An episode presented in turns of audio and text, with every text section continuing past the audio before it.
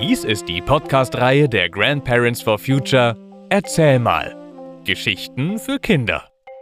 Jeden Freitag erscheint hier eine andere spannende neue Folge. Und jetzt viel Spaß beim Zuhören.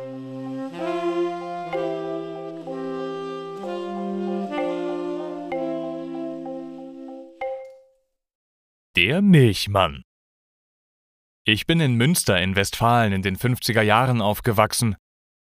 Morgens schickte uns unsere Mutter, also einen von uns, mit dem Fahrrad zum Milchmann. Der lag so einen Kilometer entfernt. Der Milchmann hatte sein Geschäft in einem kleinen Anbau eines Reihenhauses. Der Laden war klein, so dass vor der Theke nur zwei bis drei Leute Platz hatten.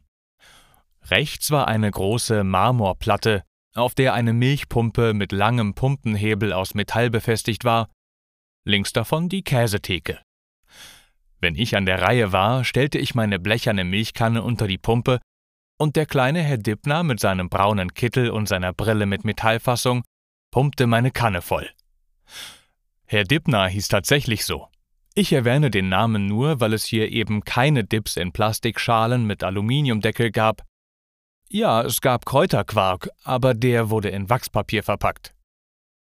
Wenn die Milchkanne von der Molkerei, die unter dem Ladentisch stand, leer war, wurde sie sorgfältig gereinigt und eine neue Milchkanne angeschlossen.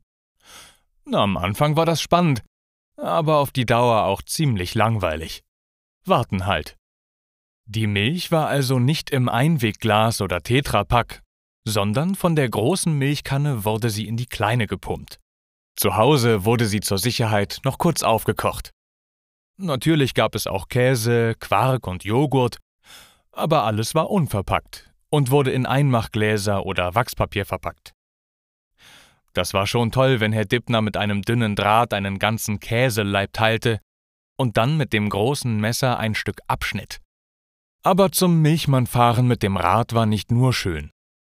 Wenn ich auf das Rad aufstieg, die Einkaufstasche an einem Lenker, die Milchkanne mit drei Litern am anderen Lenker, dann passierte es. Bautz. Lag ich auf der Nase und schaute der Milch nach. Und verschüttete Milch kann man nicht aufheben. Der Herr Dippner schloss dann seinen Laden. Der Supermarkt kam, alles modern in Plastik. Plastik und Tetrapack und Einwegflaschen.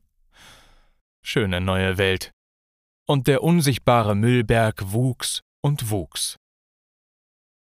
Wenn wir achtsam mit unserer Erde umgehen wollen, brauchen wir nicht nur die Käsetheke auf dem Markt, sondern auch den Milchmann und die Milchkanne, natürlich hygienisch pasteurisiert, aber halt unverpackt. Der Milchmann um die Ecke sollte wiederkommen.